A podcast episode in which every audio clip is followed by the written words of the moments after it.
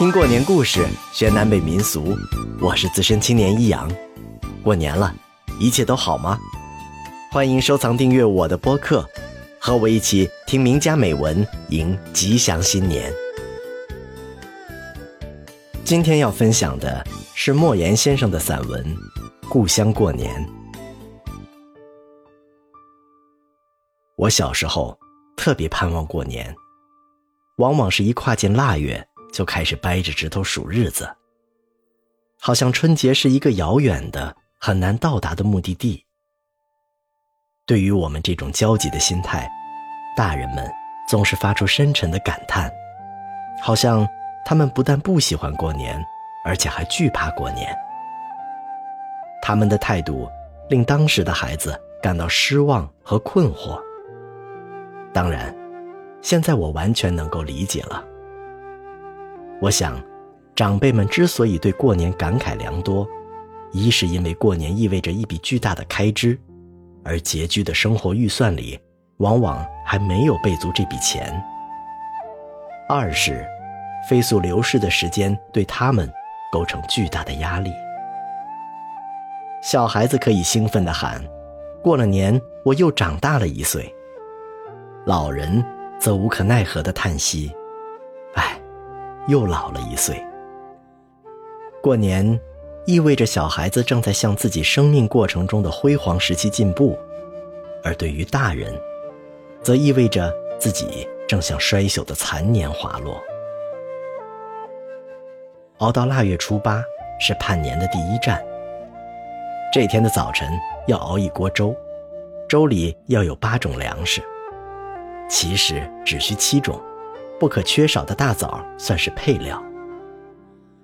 据说，解放前腊月初八凌晨，富裕的寺庙或者慈善的大户人家都会在街上支起大锅施粥，叫花子和穷人们都可以免费果腹。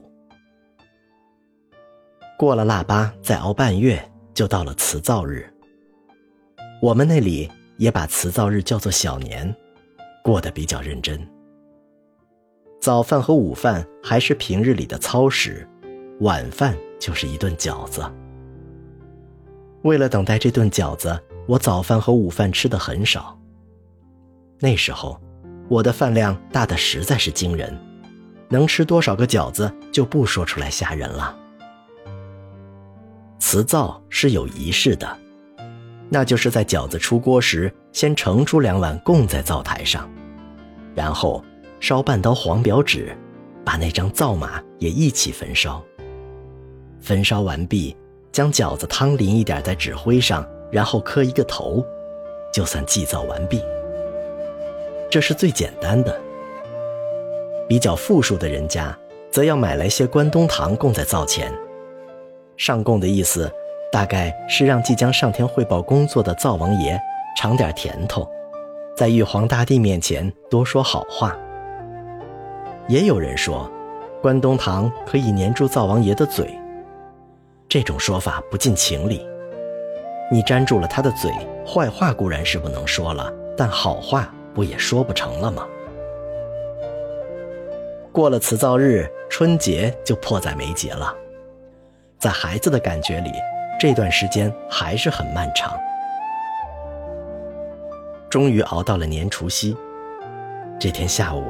女人们带着女孩子在家包饺子，男人们带着男孩子去给祖先上坟。而这上坟，其实就是去邀请祖先回家过年。上坟回来，家里的堂屋墙上已经挂起了家堂轴子，轴子上画着一些冠冕堂皇的古人，还有几个像忆苦戏里常见的小孩子，和那些财主家戴着瓜皮小帽的小崽子一模一样。在那里放鞭炮，轴子上还用墨线起好了许多的格子，里边填写着祖宗的名讳。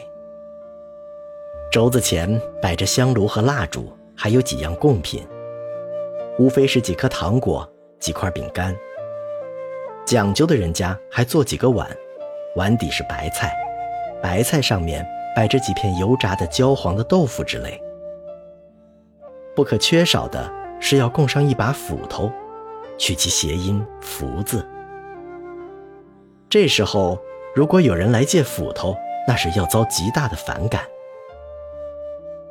院子里已经撒满了干草，大门口放一根棍子，据说是拦门棍，拦住祖宗的骡马不要跑出去。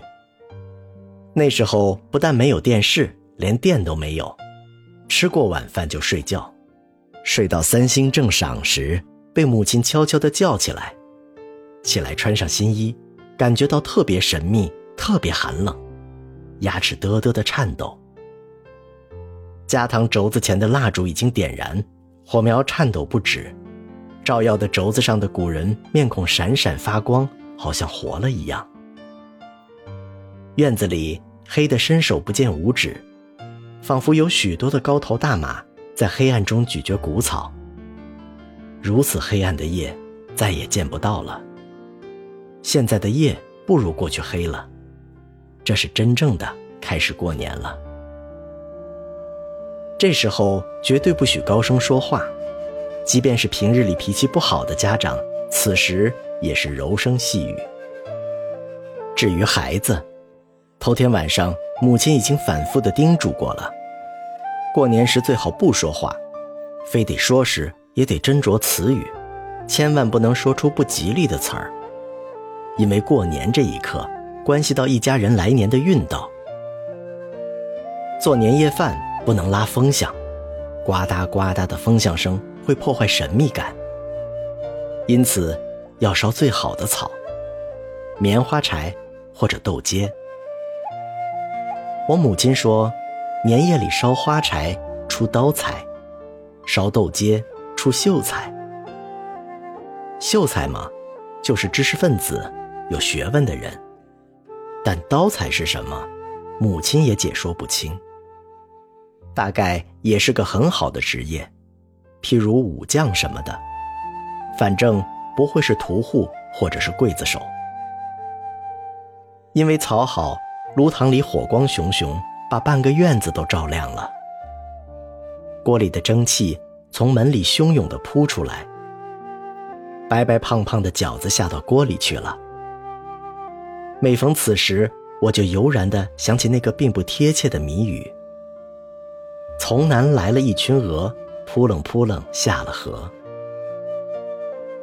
饺子熟了，父亲端起盘子，盘子上盛了两碗饺子，往大门外走去。男孩子举着早就绑好了鞭炮的杆子，紧紧地跟随着。父亲在大门外的空地上放下盘子，点燃了烧纸后，就跪下向四面八方磕头。男孩子把鞭炮点燃。高高的举起来，在震耳欲聋的鞭炮声中，父亲完成了他的祭祀天地神灵的工作。回到屋子里，母亲、祖母们已经欢声笑语了。神秘的仪式已经结束，接下来就是活人的庆典了。吃饺子之前，晚辈们要给长辈磕头，而长辈们早已坐在炕上等待着了。我们在家堂轴子前一边磕头，一边大声的报告长辈：“给爷爷磕头，给奶奶磕头，给爹磕头，给娘磕头。”长辈们在炕上响亮的说着：“不用磕了，上炕吃饺子吧。”晚辈们磕了头，长辈们照例会给一点磕头钱，一毛或是两毛，这已经让孩子们兴奋雀跃了。年夜里的饺子是包进了钱的。我家原来一直包清朝时的铜钱，但包了铜钱的饺子有一股浓烈的铜锈气，无法下咽，等于浪费了一个珍贵的饺子。后来就改用硬币了。现在想起来，那硬币也脏得厉害。当时我们根本想不到这样奢侈的问题，我们盼望着能从饺子里吃出一个硬币。这是归自己所有的财产呀。至于吃到带钱饺子的吉利，孩子们并不在意。有一些孝顺儿媳，白天包饺子时就在饺子皮上做了记号，夜里盛饺子时就给公公婆婆的碗里盛上带钱的，借以博得老人家的欢喜。有一年，我为了吃到带钱的饺子，一口气吃了三碗，钱没吃到，结果把胃撑坏了，差点要了小命。现在，如果愿意，饺子可以天天吃，没了吃的吸引，过年的兴趣就去了大半。人到中年，更感到时光的难留。每过一次年，就好像敲响了一次警钟。没有美食的诱惑，没有神秘的气氛，没有纯洁的童心，就没有年的乐趣。但这年还是得过下去，为了孩子。我们所怀念的那种过年，现在的孩子不感兴趣，他们自有他们欢乐的年。时光实在是令人感到恐慌，日子像流水一样，一天天滑了过去。分享热闹，分担烦恼，记得收藏订阅我的故事，也希望在评论区得到你的祝福。我是资深青年一阳，别忘了点赞哦。愿你新的一年一切安好。